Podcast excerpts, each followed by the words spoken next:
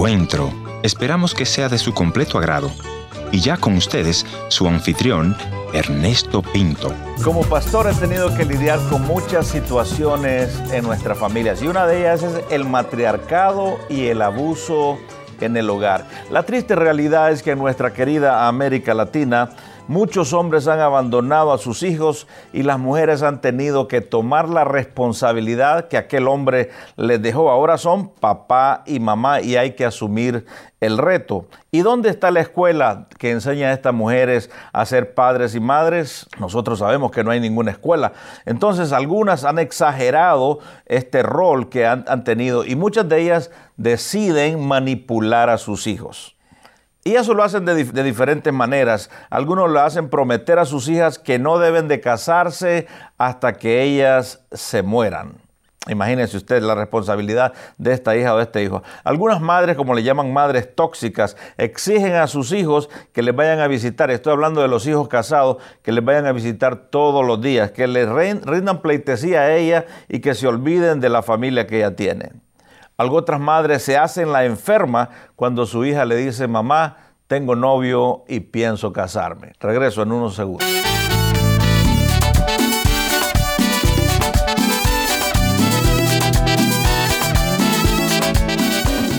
En esta oportunidad vamos a ir de nuevo al Ecuador y hoy vamos a conversar con Norma, quien es una madre soltera y ella nos va a contar su historia que creció con una madre también dominante. Así que ah, ahora vamos con nuestra buena amiga Norma hasta el Ecuador. Adelante. Mi nombre es Norma Murillo. Soy nacida aquí en Quito. Mi madre me tuvo soltera pero al año de que me tuvo, ella se casó. Así es que tuve un padrastro y me crié con cuatro hermanos más. Yo era la mayor. Cuando era niña, era yo la que me encargaba de mis hermanos. Siendo lo mayor, tenía que hacerse cargo de sus sí, hermanos. Yo me encargaba de mis hermanos. Mi mamá salía a trabajar, nos dejaba solos en la casa. Desde muy niña tuve que encargarme de, los, de mis hermanos pequeños. ¿Y qué edad tenía Norma en esa? Cinco años, desde los cinco, o sea, yo me quedaba con mis hermanos. O sea que no tuvo niñez. Sí, el principio era, bueno, el, el, que me seguía de él no me acuerdo, pero el tercero, ya de él yo me encargué, él me dejaban. Lo bueno que, por ejemplo, él no molestaba tanto. La última, me acuerdo que era muy llorona, no sabía qué hacer para poder hacerla callar. Era difícil, ¿eh? Sí, no era fácil, no era fácil. Ella lloraba, yo también lloraba, los dos llorábamos.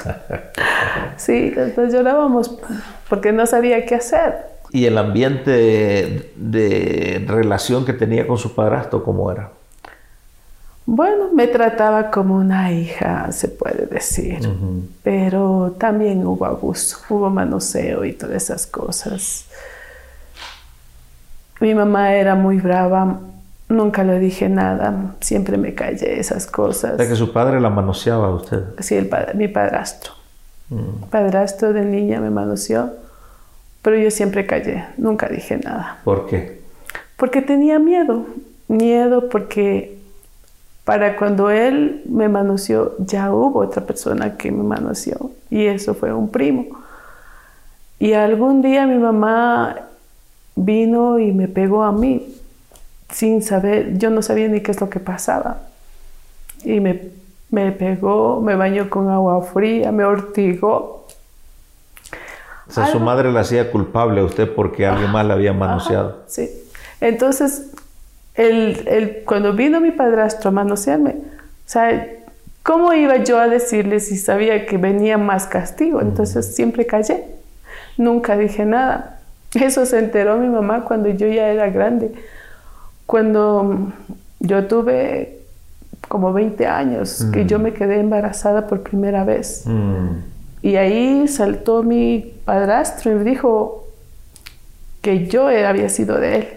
Le dijo al hombre que estaba conmigo y todo. Ahí se enteró mi mamá. Mi mamá pegó el grito en el cielo, dijo que por qué no lo había avisado ¿Cómo lo iba a avisar si solo no encontraba una ayuda, sino solo castigo? Y esa es la trampa que tienen muchas de nuestras niñas, niños, creciendo con el abuso, ¿no? Que no pueden hablar con sus padres porque los padres han cerrado toda puerta a este tipo de diálogo. Sí, entonces yo no, no tenía a quién avisar, no tenía a quién decirle nada, solo yo lo chupaba, yo me llevaba adentro, no, hasta cuando salió, igual dijo, no es el hijo de él, no será el hijo de tu padrastro. Digo, no, no es el hijo de él. Yo nunca, ya cuando estuve grande, siempre me dejaban que lo atienda, mi mamá lo dejaba que me lo atienda, yo le servía la comida y salía corriendo, yo nunca estaba con él. Entonces ya grande él no me topó, pero cuando era niña sí. Entonces le digo, no, mamá, no es hijo de, él, es el otro señor el que está, él es el papá. Al final mi mamá me hizo abortar. Ahí se acabó todo. ¿Y por qué hizo eso la mamá? Porque no quería, o sea, decía que qué va a decir la gente y siempre se llevaba que qué van a decir los vecinos. Entonces...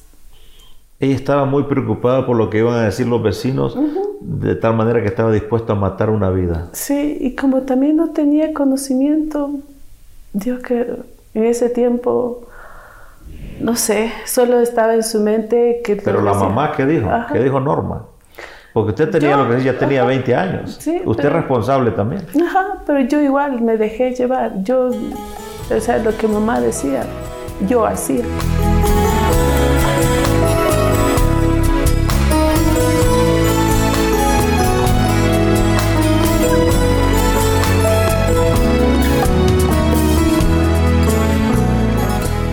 ¿Cómo se sucede ese momento en que decides que necesitas ir a una iglesia o buscar al Señor? Eh, me imagino que fue un proceso en tu vida, ¿no? Estás embarazada en una ciudad distinta. ¿Qué pasa ahí? Pues vi un programa en televisión, algo que decían que no podían ayudarme. Fui allá y ellos me dijeron que podía, ellos podían hablar con mi mamá para que yo regrese a casa. Pero yo no acepté eso, yo dije que yo quería quedarme en el lugar donde estoy y que lo único que yo pedía es un trabajo, que me ayuden a buscar un trabajo. Entonces me dieron la dirección, había sido de una iglesia y el nombre había sido de un pastor. En ese entonces no entendía que era una iglesia, que era un pastor evangélico. Evangélico. Yo fui y busqué esa iglesia. El pastor me recibió me presentó a la congregación, me hizo parte del grupo de los jóvenes y me, dejó con ellos para que ellos me ayudaran, no me desoltaran. Al principio puso una persona que me llevó a su casa a dormir y todo. O sea, que te cuidaban en esa iglesia, te dieron protección. Sí, en esa iglesia me dieron protección, en esa iglesia me ayudaron. ¿Qué sucede en tu corazón ese día que le dices al Señor, Bienvenido a mi corazón. Ese día, cuando me hicieron hacer la oración de fe, pues lo único que hacía es llorar, mm. llorar de dolor, dolor por todo lo que había hecho, porque me sentía muy sucia,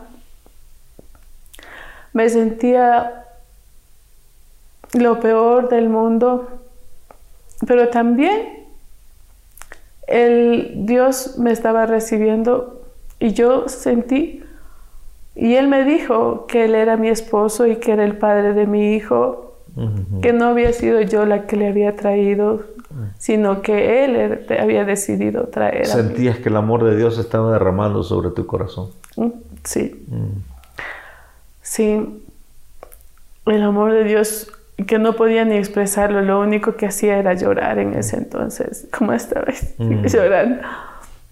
La gracia de Dios muchas veces es suficiente cuando nos sentimos sucios, que hemos fallado, que hemos fracasado, pero el abrazo del Padre Celestial siempre nos restaura. ¿Fue eso lo que pasó en tu vida? Sí, su abrazo, el sentir cómo me iba limpiando, cómo me perdonaba y que decía que que estaba limpia, que ya todo lo que había hecho, él, ya, no, ya no iba a reprochar. Ya hasta ahí llegó. ¿Te sentías libre? Libre, limpia, el saber de que decía que soy una nueva criatura, que las cosas viejas pasaron y que hoy iba a ser, que ese momento hacía todo nuevo. Todo nuevo.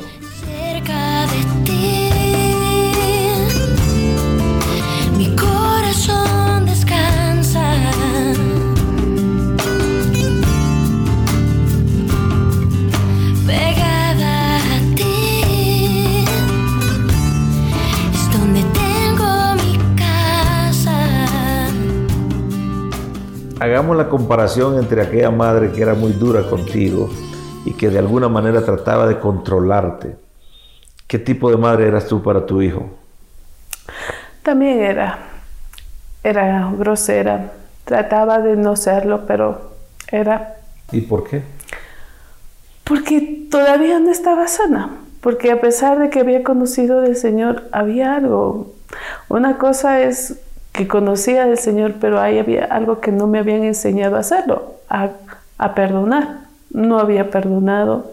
¿A quién no había perdonado? No había perdonado a mi madre, no había perdonado a todos los que me habían hecho daño.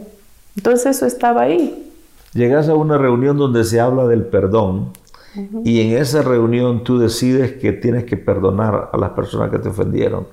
¿Y cómo se da eso? ¿Vas al altar o cómo se dio? ¿Qué, qué le dijiste a Dios? Yo decido perdonar a las personas. Entendí que no es que si yo siento perdonar, perdono, sino que era una decisión. Una decisión. Y yo tomé la decisión de perdonarlos y yo en ese momento yo les perdoné, perdoné a mi madre, perdoné a los que abusaron, a los que abusaron de mí, perdoné a todos los que me habían hecho daño, pero me dijeron que tenía que buscarlos e ir a perdonarlos. Y también hice eso, busqué, fui, les dije que les perdono y también que me perdonen. Perdón, Jesús perdón, perdóname, Señor, pues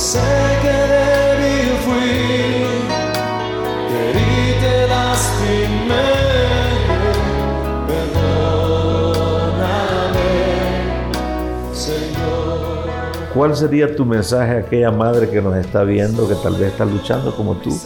Sí, no es fácil criar a unos hijos sin, sin alguien al lado, pero Dios está ahí. Dios es el único que extiende sus brazos, es el único que no ve lo que hemos hecho, que todo lo que hemos hecho, Él nos perdona y Él nos recibe con los brazos abiertos.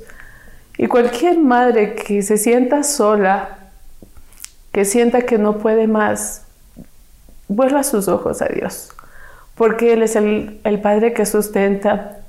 Recuerdo que Él me dio una palabra que dijo, no temas, no desmayes, yo soy tu Dios. Siempre te ayudaré, siempre te sustentaré con la diestra de mi justicia. Perdón, Jesús perdón.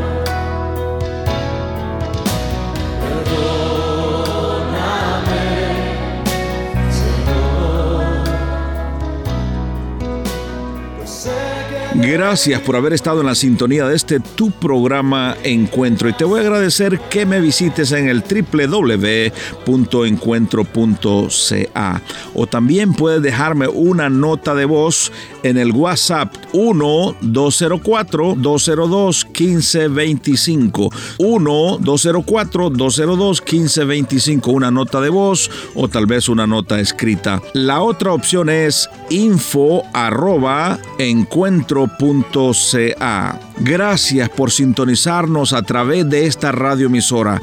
Yo soy tu amigo Ernesto Pinto y al despedirme quiero recordarte que Dios te ama y yo también.